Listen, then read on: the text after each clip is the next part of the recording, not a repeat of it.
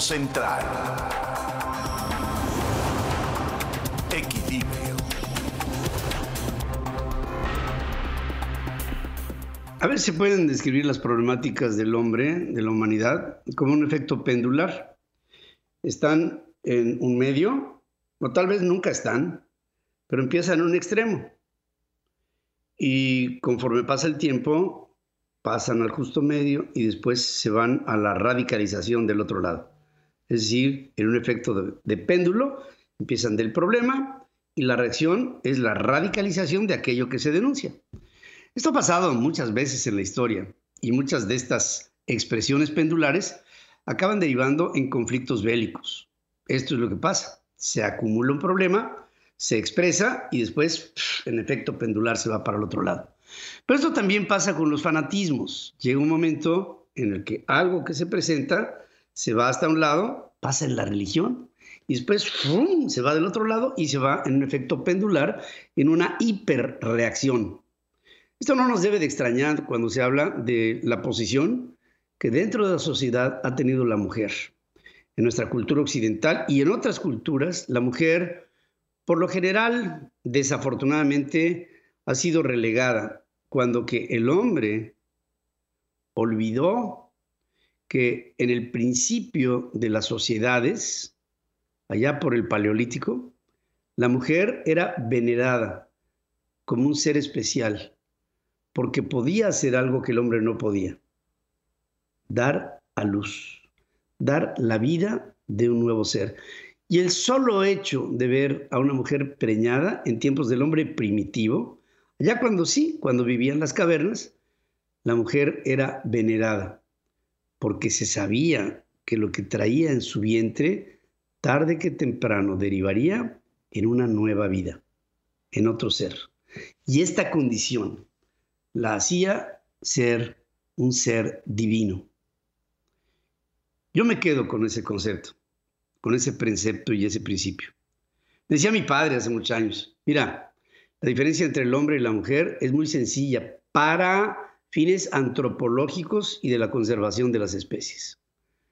El hombre prodiga la vida, la siembra. La mujer la da, la vida, pero también la conserva. El hombre prodiga, la mujer conserva. Si no hubiera esa mezcla entre el que prodiga y siembra y la mujer que conserva y y preserva, la humanidad ya no existiría, por una razón que se explica sola. Hay un elemento promotor de la evolución del ser humano y de su procreación y por supuesto de una evolución propia una vez que el mundo va avanzando, ya hay una función fundamental de la mujer que está ligada con todo aquello que se ha creado para que siga y esto creado que sigue se cada vez mejore. Esta es la función complementaria de los hombres y las mujeres. El hecho de que se considere que el hombre es más que la mujer por la simple fortaleza física, pues habría que decir que la mujer también ha demostrado que puede tener la misma fortaleza o más que los hombres a nivel físico. Pero la fortaleza mental, que es algo que a veces no se suele medir, nunca se ha llegado a una conclusión ¿Quién es más fuerte mentalmente, el hombre o la mujer? ¿Quién es más determinado mentalmente, anímicamente, espiritualmente, el hombre o la mujer? Y ahí entraremos en una polémica que resulta un tanto insulsa porque decir quién es más fuerte no implica otra cosa más que seguir marcando una división entre quién es más y quién es menos. Y creo que ahí no vamos a hacer otra cosa más que perder el tiempo. La mujer tiene un lugar y debe tenerlo. Y el hombre tiene otro lugar y debe conservarlo. Pero no bajo el celo de la hegemonía. Yo mando más, yo soy más, yo voy por delante. No. La mujer hoy reivindica todo lo que es y en su derecho obra como una parte esencial, complementaria, no supletoria, de lo que es la humanidad en su conjunto. La naturaleza es tan sabia que si nos ponemos a pensar, dentro de los hombres y dentro de las mujeres, de los 7.500 millones de seres humanos que somos, prácticamente de manera absolutamente determinada, la mitad son hombres y la mitad mujeres. ¿Por qué? Porque lo decidió la naturaleza. No es un asunto que nos pusiéramos a contar quiénes tienen que ser de un lado y quiénes del otro. No, es mitad y mitad, moitié et moitié, dirían los franceses. Mitades que se complementan para ser un entero de dos mitades. Hoy se recuerda, se festeja, se respeta el Día Internacional de la Mujer. Yo soy de la idea de que este día debe de ser todos los días. Nada más que hoy hay una mancha en México.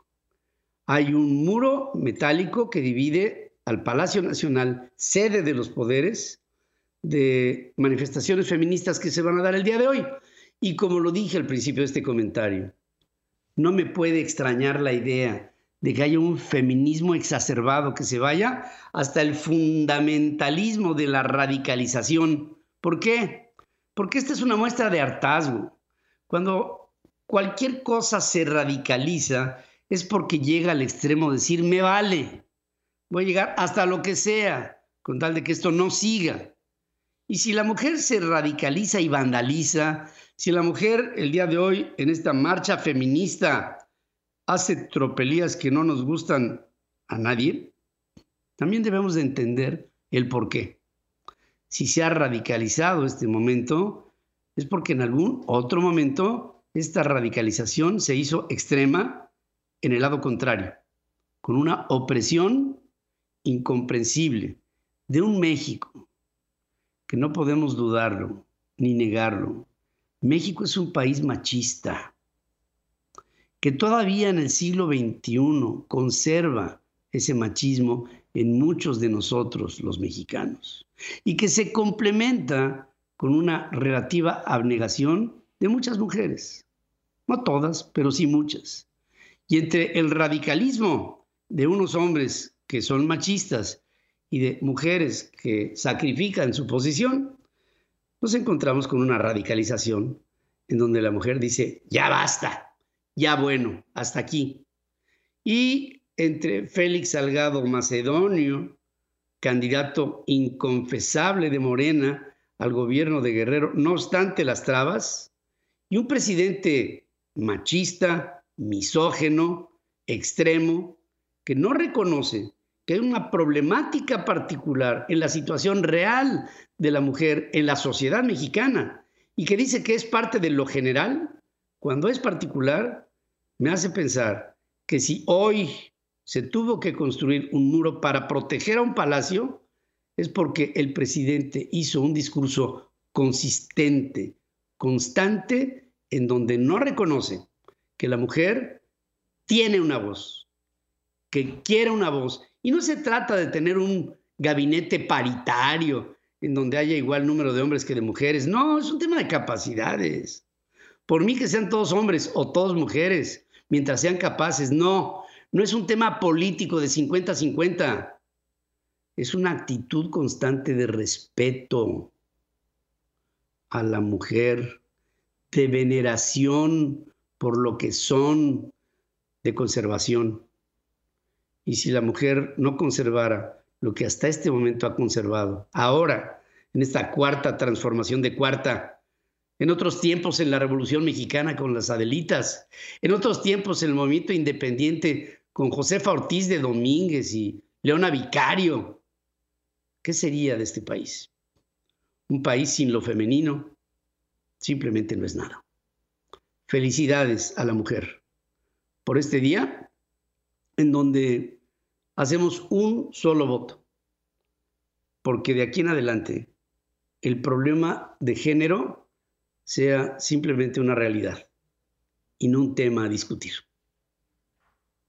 Regreso luego de esta pausa.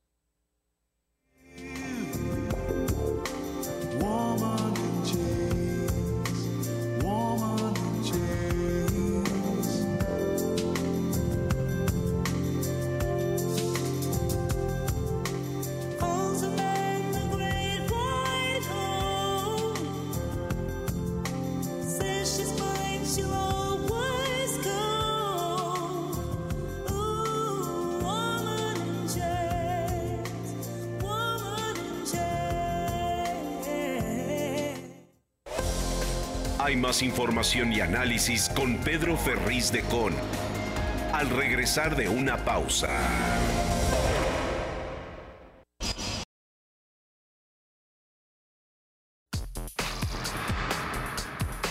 Para que tengas el dato. En Central FM.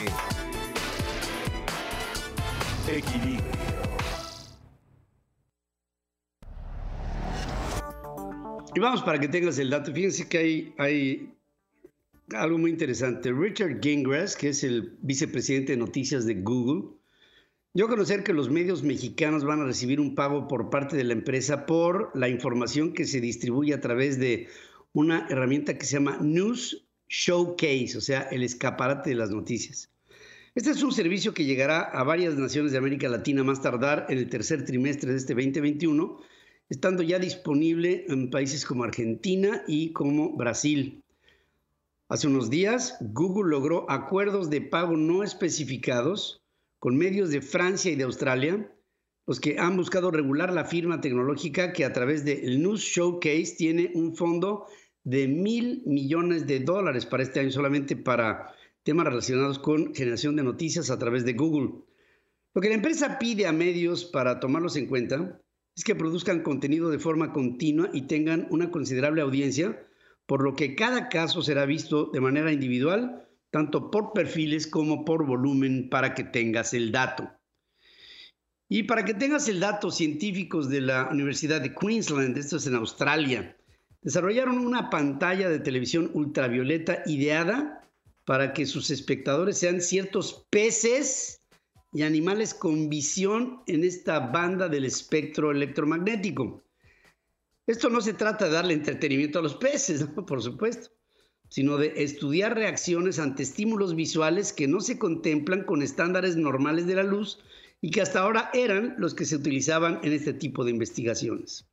Este nuevo tipo de televisor ayudará a tener una mejor comprensión de la forma en que los animales ven al mundo en longitudes de onda de luz inferiores a los 40 nanómetros, que es una visión que nosotros ni siquiera podemos imaginar. Dentro de este proyecto será posible mostrar a animales formas sencillas, buscando comprobar su capacidad para distinguir colores y su percepción del movimiento a través del desplazamiento de lo que se llama patrones de puntos, para que tengas el dato. Y para que tengas el dato, la idea de que la humanidad cuente con una base en la Luna se estima sea necesario contar también con materia prima local, pues llevar todo lo requerido a un lugar a donde llegas saliendo de la Tierra no puede resultar más que inviable, tienes que tener recursos locales. Además, el uso de material lunar implica su traslado siendo un reto por las cantidades a utilizar, para lo que Ethan Schaller, del laboratorio de propulsión, empezará, esto viene de, de la NASA, eh, estará desarrollando un concepto que se llama float, flotar, que quiere decir flexible levitation on a track, que es una especie de banda transportadora, para ponerlo así. Esto funcionaría como una red magnética para movilizar carga en las condiciones de tenue gravedad en la Luna, con una operación robótica que se comenzaría a utilizar en la próxima década, ya con la presencia humana permanente en nuestro satélite. Float emplea robots magnéticos que levitan sobre una pista de película flexible de tres capas, una de grafito para una levitación, digamos, diamagnética, una de circuitos flexibles que genere impulso y un panel solar que le dé energía de movimiento. Es imagínense ustedes una banda, esta banda levitando para transportar desde un punto A hasta un punto B el material que se extrae para ser aplicado en un lugar en donde presuntamente habría que construir o que acumular un material para hacer una colonia habitable permanente en nuestro satélite, este que nos ha acompañado prácticamente siempre, para que tengas el dato.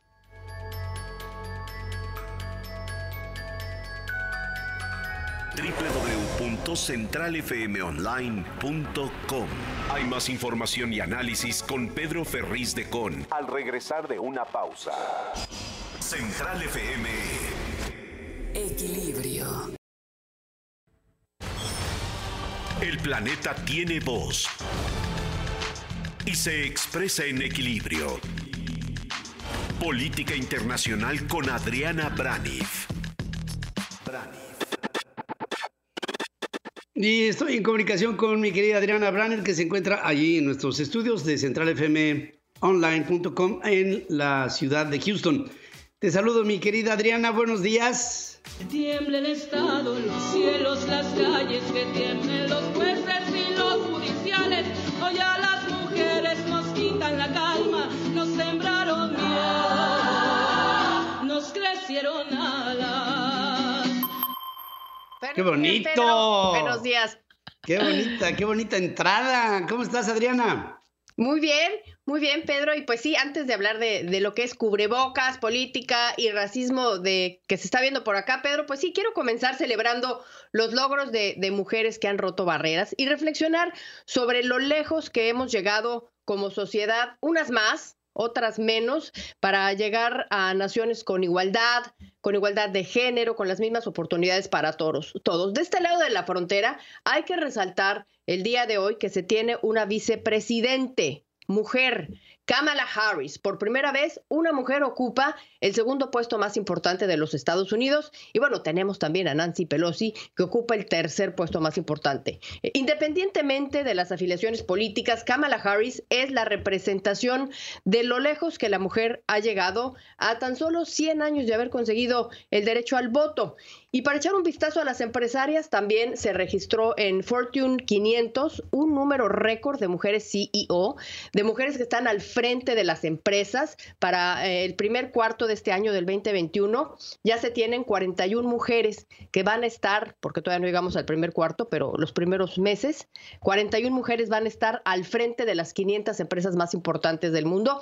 Es solo, sí, el 8.2%, es bajo, pero hay un avance si vemos que en el 2019 solo eran 33. Y también en el ámbito pues, científico, las mujeres ayudaron en el desarrollo de las vacunas para el COVID, están en la NASA, ayudaron al aterrizaje del rover en Marte. Y en el deporte, pues también Pedro, este último Super Bowl, pues la primera mujer coach eh, eh, a nivel de la NFL. Aún así, pues la, desigualdad es enorme, eh, índices de pobreza, enormes para las mujeres, en la cuestión de salarios, en la cuestión de trabajos, no se diga en la terrible violencia a la que son objeto en México, en nuestro país, y pues el mensaje que da el muro que estamos viendo, el mensaje que da afuera de las fronteras, eh, de este lado también, Pedro. Sí, pues ha sido un avance, digamos, sólido, consistente, insuficiente porque, porque es insuficiente, por la realidad de un mundo que todavía tiene una especie de resistencia a que haya, yo, diría que la, la, forma en la que esto la superaremos es cuando el problema de las, las diferencias de género pase a un segundo, tercero, quinto plano, cuando eso ya no sea importante, porque no se tome siquiera en cuenta ante condiciones de, pues, de igualdad, digamos, lo que es justo es justo, no, no, tiene, no tiene dos formas de leerse más que así. Así es, Pedro. Bueno, yo quería comenzar con, con eso, con esa información y esa reflexión, pero pasando a otro ámbito, pasado mañana, el miércoles, aquí en Texas, pues fuera cubrebocas. Abran todos los negocios. Y cuando se levantan las restricciones prematuramente, Pedro, pues ya sabemos qué es lo que pasa. Aquí en julio, en Texas, se levantaron prematuramente las restricciones y el gobernador Abbott tuvo que echar marcha atrás. Y hoy parece ser que está pasando otra vez. Esta decisión de algunos gobernadores eh, se puede convertir en un problema de salud, en un problema político y en un problema racista. Problema de salud porque la vacunación apenas empieza, todavía no se llega a la inmunidad de rebaño. Problema, político porque Greg Abbott, republicano de, eh, del área de ultraderecha, por decirlo así, miembro del Tea Party, se confronta con el gobierno federal demócrata de Joe Biden. Y problema racista porque ya comenzó a provocar algunos asuntos, como por ejemplo un restaurante mexicano decide no hace, aquí en Houston decide no hacer caso a las recomendaciones del gobernador Abbott de levantar las restricciones y fueron objeto de amenazas, de agresiones, incluso de amenaza de llamar al ICE, a esta autoridad migratoria, por el simple hecho de que ellos dijeron nosotros vamos a seguir con el tema de los cubrebocas. Y todo por, por este asunto, ¿no? En otro lado, por ejemplo, en Idaho, se realizó el fin de semana también un rally llamado Quememos cubrebocas. Y lo más preocupante es que los padres instaron a los niños a hacer esto. Vamos a ver estas imágenes, Pedro.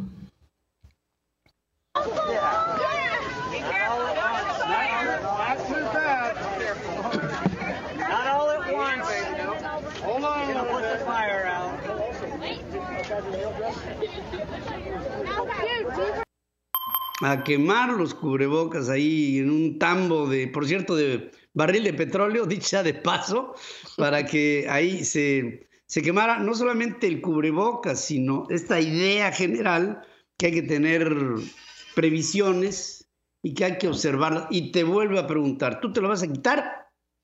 No, definitivamente no, Pedro. No le haré caso al gobernador Abbott, todavía no creo que sea eh, el momento de hacerlo. Y sobre todo yo creo que es el momento de saber que tenemos que hacerle caso a la ciencia. Pero bien tú dices, Pedro, que el mensaje más que el cubrebocas quemado es el mensaje que se da, ¿no? El mensaje, primero, de no hacer caso a la autoridad, segundo, de no hacer caso a la ciencia y tercero, el mensaje de odio, Pedro. Porque mira, te voy a poner este video y les puse una fotografía para que veas el mensaje que se dio.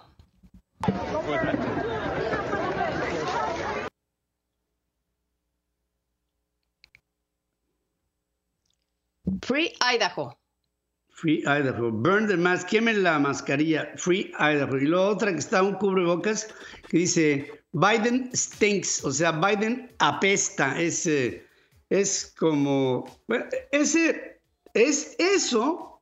Es la división que dejó Trump. Trump dejó un país dividido, pero con su constante presencia, diciendo esto de la frontera es un horror, lo que está pasando con esta tonta política de Biden, eh, eh, lo que está trayendo como consecuencia es más infecciones que llegan de México y una inseguridad en la frontera y el, proyecto este de quédate en México era un proyectazo y este es un idiota. Esto lo sigue dando Trump desde su guarida y se convierte en un referente cada vez que el presidente Biden quiere hacer una propuesta de unión y de avance. Así es, ahí vamos clarito que se está politizando el asunto. Al ver un cubrebocas con, con un mensaje de, de Biden Sox, pues es justamente una imagen de politizar el tema del cubrebocas, del COVID y de una cosa política, de unas propuestas que está haciendo el presidente de los Estados Unidos. Clarito ahí está cómo se está politizando el asunto por parte de algunos gobernadores. Y ya nada más para acabar, Pedro, ahorita que sacas al tema a Donald Trump, que siempre sale a reducir, nada más quiero comentarte que su asesor, que es Jason Miller, anuncia este fin de semana que Donald Trump va a regresar a las redes sociales, pero no va a regresar en Twitter porque Twitter ya le dijo, no, tu castigo es para siempre. Ni siendo presidente vas a volver a tener una cuenta de Twitter. No, el hecho es que podría regresar, según dice su asesor, con alguna otra, otra plataforma, o sea, podría ser con la competencia de Twitter, a lo mejor, y dice, eh, va a ser un cisma en el mundo de las redes sociales, esto va a ser más o menos en primavera, dice, porque todo lo que toca Donald Trump lo hace grande. bueno, pues ya, ya, veremos qué tal le va al señor Donald Trump en donde quiera que se presente. Adriana, como siempre, felicidades y gracias porque tú le das un tono muy, muy bonito y muy inteligente a Central FM Equilibrio. Muchas gracias por tu trabajo, incansable. Gracias, Pedro, y felicidades a todas las mujeres de México. Y gracias. Y del mundo. Es que la crisis económica derivada de la pandemia por el COVID provocó que en América Latina la caída fuera histórica, 5.4% en tasa de participación laboral de las mujeres en el 2020 y baja la, oportunidad en 46.4% según el último panorama laboral de la Organización Internacional del Trabajo. Menos trabajo para las mujeres en, durante y después del COVID y esto es una regresión tremenda para las oportunidades de la mujer en la vida laboral. Regreso para la hora central después de esta pausa.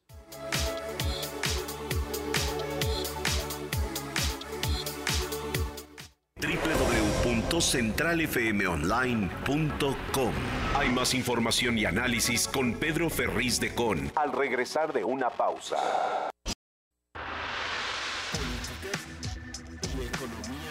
Política y economía en diálogo. Hablemos con Javier Treviño. Bueno, pues eh, se está empezando a poner interesante la relación México-Estados Unidos. Luego de una política de quédate en México, llevada a cabo por el presidente Trump, con una división que estaba empezando a ser muy problemática para las familias mismas. Pero ahora hay un aparente relajamiento que yo lo vería de otra manera. Yo creo que es, más bien una óptica mucho más humana en la relación entre dos naciones que tienen problemas comunes. Y que esto aparentemente está trayendo a más gente a tratar de cruzar la frontera entre México y Estados Unidos. Y para esto, ¿quién mejor, de verdad, que Javier Treviño para que nos dé sus puntos de vista? Y te saludo esta mañana, mi querido Javier, ¿cómo estás? Buenos Hola, días. Pedro, buenos días. Qué gusto estar contigo de nuevo. Igual. Eh, pues eh, efectivamente, fíjate que la, la, semana pasada, Pedro, las relaciones de México y Estados Unidos tuvieron, diríamos, tres capítulos. Eh, un capítulo virtual, un capítulo epistolar y uno más teatral. ¿no? ya vimos, se comentó mucho sobre el encuentro virtual entre el presidente de México y el presidente de Estados Unidos. Eh, fue un eh, encuentro positivo, eh, un ambiente favorable. Sin embargo, Pedro, congresistas de Estados Unidos expresaron sus preocupaciones a través de tres cartas durante la semana y luego el expresidente Donald Trump lo hizo con un comunicado de prensa y es el capítulo teatral. A mí me, interesa comentarte, Pedro, en este momento, la primera carta, la del 4 de marzo, que fue dirigida al secretario de Estado Anthony Blinken, ahí por 19 miembros demócratas de la Cámara de Representantes, y son diputados demócratas, mismo partido del presidente Biden, le piden al secretario de Estado prestar especial atención a la relación entre Estados Unidos y México y sugieren establecer prioridades. Las prioridades son migración, seguridad ciudadana, Estado de Derecho y derechos humanos sobre todo. Y los congresistas tienen una preocupación sobre el tema migratorio. Entienden bien lo que tú mencionabas, que el presidente Biden suspendió la política de permanecer en México, que esa era la política del presidente Trump, y que el Departamento de Seguridad Territorial anunció que comenzaría a procesar a las personas con casos abiertos eh, bajo esta política pero ellos ven que decenas de miles de personas, y esa es la preocupación, esperan en México, eh, ya sea para continuar con su procedimiento de inmigración a los Estados Unidos o para solicitar asilo. Pero también ven que muchos otros han sido expulsados a México bajo la autoridad de salud pública. Entonces a los congresistas les preocupa la situación de estas personas, expresan que se requiere la coordinación con el gobierno mexicano, con las organizaciones internacionales, con las organizaciones de la sociedad civil, para garantizar que durante la espera en México, estas personas, estos migrantes tengan acceso a agua, alimentos, atención médica, refugio, protección contra el crimen. Eh, y dan ejemplos de, violaciones de derechos humanos y una tragedia, eh, y le piden al secretario Blinken que apoye al gobierno mexicano para combatir la impunidad por los crímenes en contra de estos migrantes. También entran estos congresistas a la preocupación puntual sobre el sistema de asilo de México y se refieren a la Comisión Mexicana de Ayuda a Refugiados y reconocen que pues ha mejorado la capacidad de procesamiento, pero todavía hay temas y retos enormes en, los centros de detención y también con la pandemia y la eh, operatividad de la Comar, de la Comisión Mexicana de Ayuda a Refugiados. Y después de esas preocupaciones sobre migración y asilo, los congresistas, eh, los congresistas abordan la preocupación sobre la violencia en México y hablan pues eh, de la gran cantidad de de eh, homicidios que ha ocurrido en el país, 35 mil homicidios anuales, eh, los 30 eh, defensores de derechos humanos y periodistas que fueron asesinados en el 2020, las personas desaparecidas, y ante esto le piden al secretario de Estado Blinken que aborde con el gobierno mexicano el tema de los altos niveles de impunidad que permiten a los grupos criminales y a los agentes perpetrar delitos graves y abusos contra los derechos eh, humanos. También les preocupa mucho a los congresistas el aumento del despliegue del ejército mexicano para combatir el crimen. Eh, ellos dicen que esto ha resultado pues, en, en, violaciones del Estado de Derecho. Eh, y su punto es que el gobierno de México debería explorar formas de cumplir con su compromiso de retirar a las Fuerzas Armadas de la actividad policial y creen que el gobierno de Estados Unidos podría ayudar a garantizar esto. Y finalmente le expresan al secretario Blinken eh, que es fundamental apoyar a las organizaciones de la sociedad civil, a los defensores de los derechos humanos que trabajan para fortalecer el Estado de Derecho.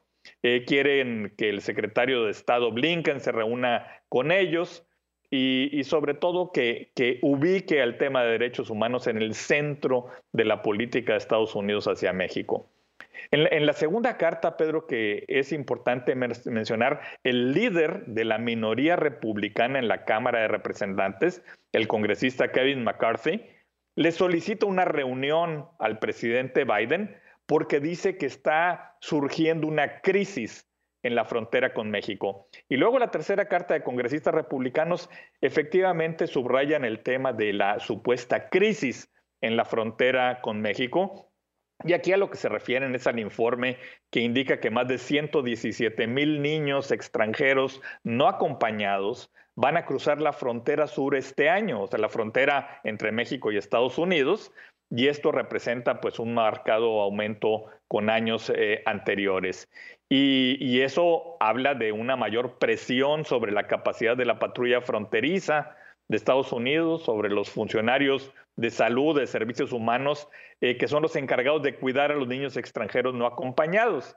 Y entonces esto les molesta mucho a los congresistas republicanos y quieren tomarlo como un tema muy importante. Y finalmente, el presidente Donald Trump, el expresidente Donald Trump, pues puso en escena otras de sus obras de teatro, habló de que la relación con México eh, está en un punto muy eh, delicado, aseguró que la frontera está totalmente fuera de control y él habla de un desastroso liderazgo del gobierno del presidente Joe Biden. Eh, y habla además desde su oficina en Palm Beach, Florida, arremete contra el presidente Biden. Aquí lo que es más interesante es que las cartas de los legisladores, el comunicado de Donald Trump ilustran, Pedro, no solo la preocupación sobre migración, sobre seguridad y sobre derechos humanos, sino hay un claro mensaje. Ni a los congresistas ni a Trump les importan los grandes diseños geopolíticos. Para ellos, la relación de Estados Unidos con México es parte de la política interna estadounidense. Y aquí el nombre del juego, Pedro, no es la defensa de los principios ni de los valores humanos, sino la promoción de los intereses políticos. Estamos en una guerra política en Estados Unidos y el campo de batalla que han escogido es la frontera entre nuestros dos países. Tremendo. Y, tú bien lo dices, estamos hablando de problemas que tan son comunes que podríamos pensar que se ha formado un tercer país en una franja muy importante. Y, y si lo ves son 15 millones de habitantes a lo largo de la franja fronteriza, ¿no?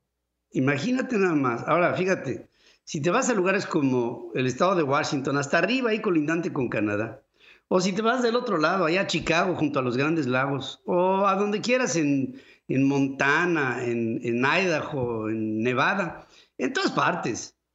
La base de la operación es México. La base de las, las, por las venas del trabajo de los norteamericanos circula el mexicano y es el que es el que pone mucha de la mano de obra y es el que pone mucho la intención y es el que está en medio de unos calorones haciendo carreteras o en medio de unos friazos brutales haciendo las mismas y, y trabaja afanosamente por este país en donde hoy me encuentro. Es correcto, Pedro, y es un tema importantísimo el poder avanzar en la protección, por un lado, de los migrantes mexicanos y los migrantes hispanos en Estados Unidos, pero por el otro lado, el que puedan tener las oportunidades para poder generar prosperidad e ingresos para sus familias. Sí, y, fíjate que también el origen del problema, ¿no? O sea, esta gente llega porque se quiere ir de otro lado y ese lado del que se quiere ir es el lado de sus raíces, es el que duele cuando se arranca, es el que, es el que desafortunadamente desarraiga y que te expone bajo el sueño americano a llegar a un lugar en el que puedes o no ser bien recibido. Pero ¿por qué te sales de donde estás? Bueno, seguramente porque no tienes una oportunidad para estar en donde estás. Y esta expulsión es una causa y es una razón que tenemos que estudiar para resolver, no para otra cosa. Sin duda, pero y atender estas tragedias eh, familiares de los niños no acompañados que cruzan la frontera, eh, ese es un verdadero tema de derechos humanos, sin duda. Querido Javier, como siempre, con mi cariño y mi admiración por tu trabajo, por lo que haces todos los días. Gracias. Muchas gracias. gracias. Pedro. Buenos días. gracias Javier.